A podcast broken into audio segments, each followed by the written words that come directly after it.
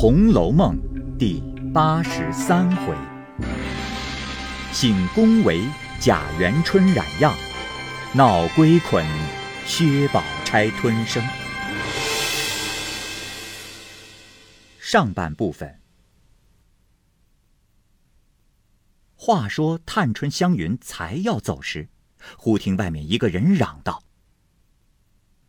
你这不成人的小蹄子，你是个什么东西？”来这园子里头混搅！黛玉听了，大叫一声道：“ 这里住不得了！”一手指着窗外，两眼反插上去。原来，黛玉住在大观园中，虽靠着贾母疼爱，然在别人身上凡事终是寸步留心。听见窗外老婆子这样骂着，在别人呢一句是贴不上的，竟像专骂着自己。自此一个千金小姐，只因没了爹娘，不知何人指使这老婆子来这般辱骂，哪里委屈的来？因此肝肠崩裂，哭晕去了。紫娟只是哭叫：“姑娘，姑娘怎么样？快醒转来吧！”探春也叫了一回。半晌，黛玉回过这口气，还说不出话来。那只手仍向窗外指着，探春会意，开门出去，看见老婆子手中拿着拐杖，赶着一个不干不净的毛丫头，道：“哎呀，我是为照管这园中的花果树木来到这里，你做什么来了？等我家去打你一个知道。”那丫头扭着头，把一个指头探在嘴里，瞅着老婆子笑。探春骂道。你们这些人，如今越发没有王法了。这里是你骂人的地方吗？老婆子见是探春，连忙陪着笑脸说道：“哎呦，刚才是我的外孙女儿，看见我来了，她就跟了来。我怕她闹，所以才吆喝她回去。哪里敢在这里骂人呢？”探春道。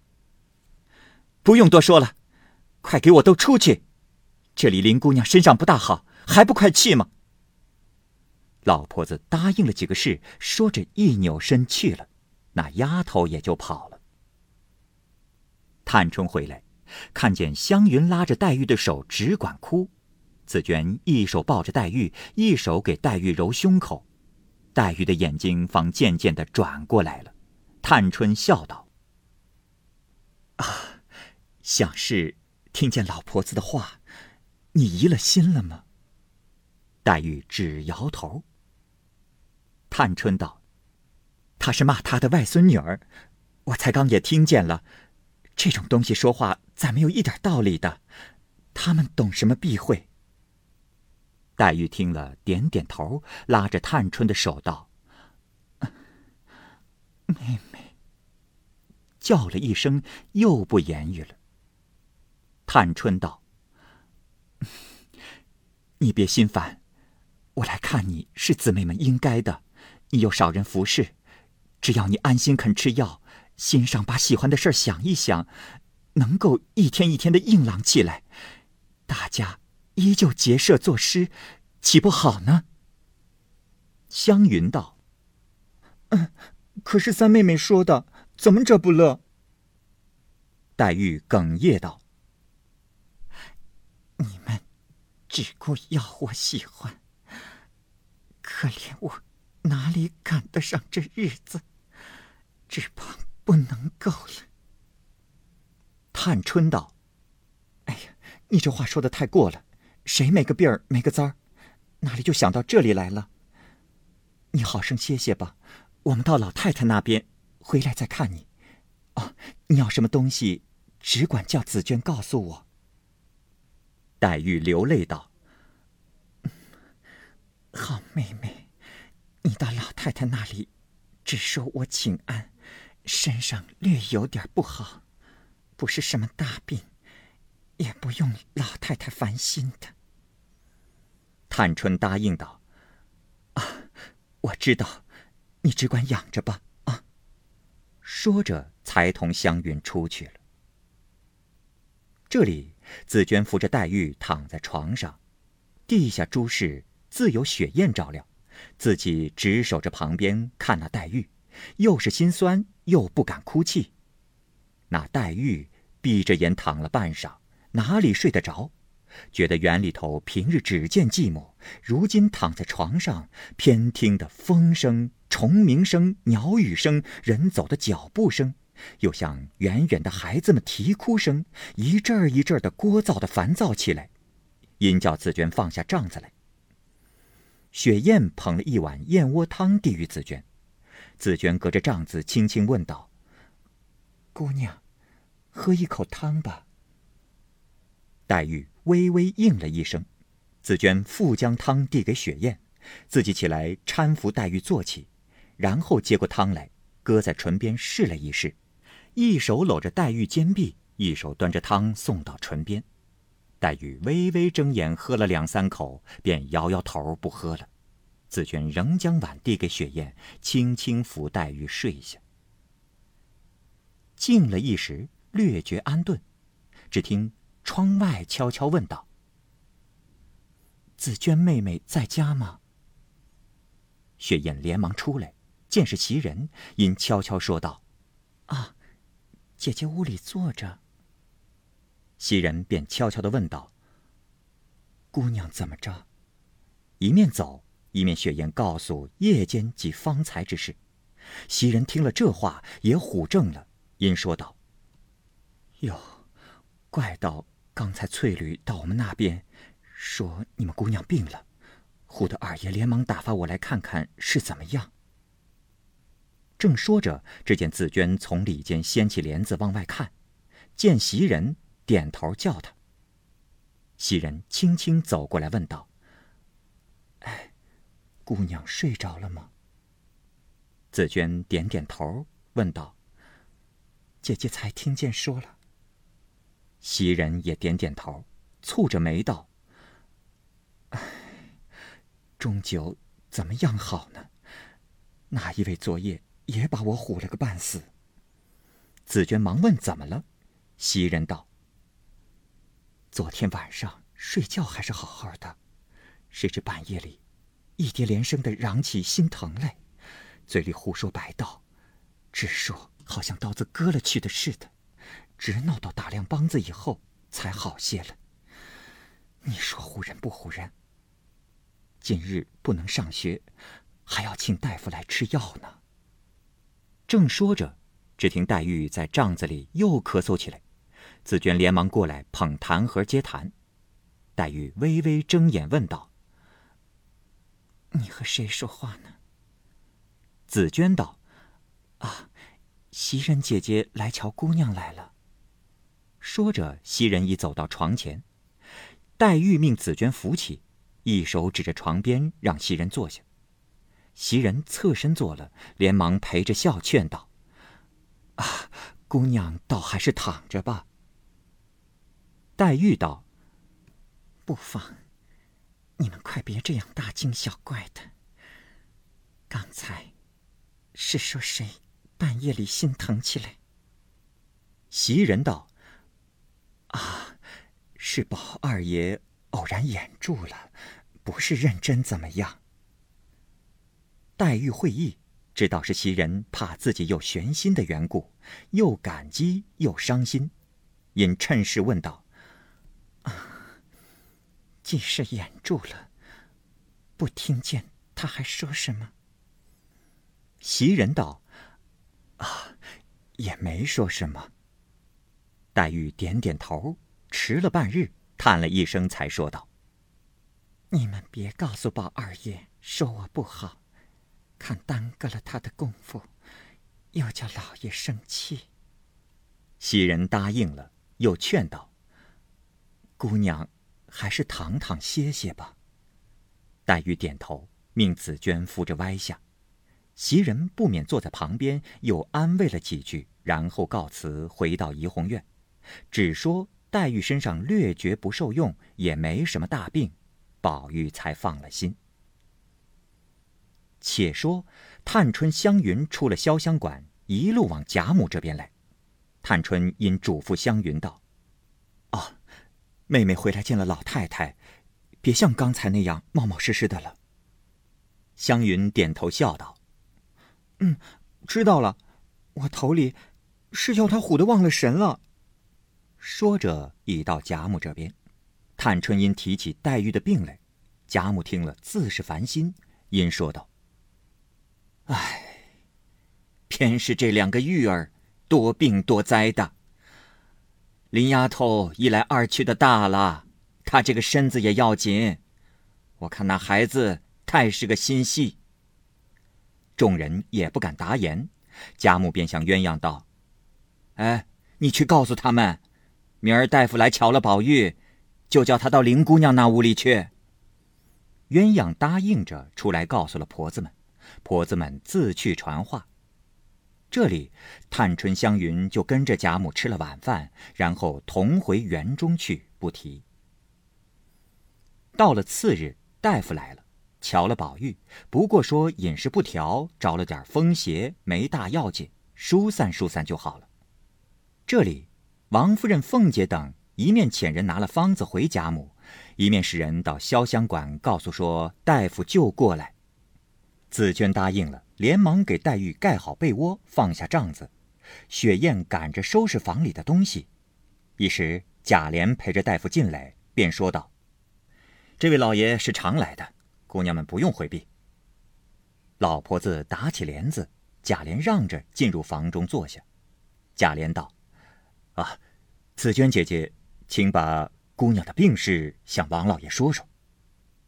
王大夫说道：“哎，且慢，等我先诊了脉，听我说了，看对不对。若有不合的地方，姑娘们再告诉我。”紫娟便向帐中扶出黛玉的一只手来，搁在营手上。紫娟又把镯子连袖子轻轻的搂起，不叫压住了脉息。那王大夫。诊了好一回，又换了那只手也诊了，便同贾琏出来到外间屋里坐下，说道：“呃，六脉皆悬，因平日郁结所致啊。”说着，紫娟也出来站在里间门口。那王大夫便向紫娟道：“呃，这病时常应得头晕，兼饮食多梦，每到五更必醒个几次。”即日间听见不干自己的事，也必要动气，且多疑多惧。不知者以为性情乖胆，其实因肝阴亏损，心气衰耗，都是这个病在那里作怪。呃，不知是否？紫娟点点头，向贾琏道：“啊，说的很是。”王太医道：“既这样，就是了。”说毕，起身，同贾琏往外书房去开方子。小厮们早已预备下一张红梅丹帖。王太医吃了茶，因提笔先写道：“六脉悬迟，素由积郁，左寸无力，心气已衰，关脉独红，肝邪偏旺，木气不能疏达，势必上侵脾土，饮食无味，甚至盛所不胜。”肺经定受其殃，气不流经，凝而为痰；血随气涌，自然咳吐。理宜疏肝保肺，涵养心脾。虽有补剂，未可骤失。故拟黑逍遥以开其先，复用归肺固金以济其后。不揣固漏，似高明才服。又将七味药与引子写了，贾琏拿来看时，问道：“血势上冲，呃，柴胡使的吗？”王大夫笑道：“二爷但知柴胡是提升之品，为吐虐所忌，岂知用鳖血拌炒，非柴胡不足宣少阳甲胆之气，以鳖血之之。”使其不致生啼，且能培养肝阴，治恶邪火。所以《内经》说：“通阴通用，色阴色用。”柴胡用鳖血拌炒，正是假周伯以安流的法子。这里稍作解释：“假周勃以安流。”这句话呢，出自于《汉书》的《周勃传》，意思是说，借助周勃的力量安定刘氏的天下。周勃呢是汉高祖时的太尉，在这里呢是比喻借用一种药性使另一种药性发生变化，比如柴胡用鳖血拌炒，正是这个法子。贾琏点头道：“哦，原来是这么着，这就是了。”王大夫又道。啊，先请服两剂，再加减或再换方子吧。我还有一点小事，不能久坐，容日后再来请安。说着，贾琏送了出来，说道：“啊，舍弟的药就是那么着了。”王大夫道：“哈 哈宝二爷倒没什么大病，大约再吃一剂就好了。”说着。上车而去。这里贾琏一面叫人抓药，一面回到房中，告诉凤姐黛玉的病因与大夫用的药，述了一遍。因见周瑞家的走来回了几件没要紧的事，贾琏听到一半，便说道：“啊，你回二奶奶吧，我还有事呢。”说着就走了。周瑞家的回完了这件事，又说道：“哦，我方才到林姑娘那边。”看她那个病，竟是不好呢，脸上一点血色也没有，摸了摸身上，只剩的一把骨头。问问他，也没有话说，只是淌眼泪。回来，自君告诉我说，姑娘现在病着，要什么自己又不肯要。我打算要问二奶奶那里只用一两个月的月钱，如今吃药虽是宫中的，零用。也得几个钱。我答应了他，替他来回奶奶。凤姐低了半日头，说道：“竟这么着吧，我送他几两银子使吧，也不用告诉林姑娘。这月钱却是不好支的，一个人开了例，要是都支起来，那如何使的呢？你不记得赵姨娘和三姑娘拌嘴了，也无非为的是月钱。”况且进来你也知道，出去的多，进来的少，总绕不过弯来。不知道的还说我打算的不好，更有那嚼舌根的，说我搬运到娘家去了。周嫂子，你倒是那里经手的人，这个自然还知道些。周瑞家的道：“啊，真正委屈死人。”这样大门头，除了奶奶这样心劲儿当家罢了，别说是女人当不来，就是三头六臂的男人还撑不住呢。还说这些个混账话。说着又笑了一声，道：“呃，奶奶还没听见呢，外头的人还有更糊涂的呢。前儿周瑞回家来。”说起外头的人打量着咱们府里不知怎么样有钱呢，也有说贾府里的银库几间，金库几间，使的家伙都是金子镶的，玉是嵌了的；也有说姑娘做了王妃，自然皇上家的东西分了一半子给娘家。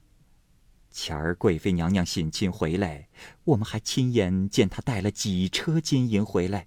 所以家里收拾摆设的水晶宫似的，那日在庙里还愿，花了几万银子，只算得牛身上拔了一根毛罢了。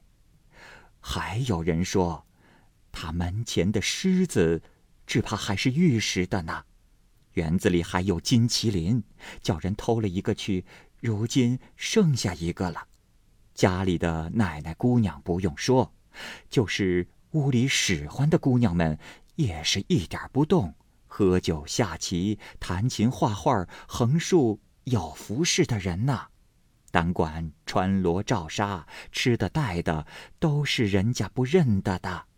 那些哥儿姐儿们更不用说，要天上的月亮，也有人去拿下来给他玩儿。啊，还有儿歌呢，说是。宁国府、荣国府，金银财宝如粪土，吃不穷，穿不穷，算来呃，说到这里，猛然咽住。好，各位听友，由于时间的关系，我们这期节目就先播到这儿。欲知后文详情，欢迎您关注蚂蚁晒尔，并订阅我播讲的《红楼梦》。另外，还有更多精彩的系列故事也在其中，欢迎您关注收听。如果您有什么样的意见或者建议，可以通过下方的留言方式及私信的方式告诉我，我会在第一时间回复您。我是蚂蚁，我们下期节目再见。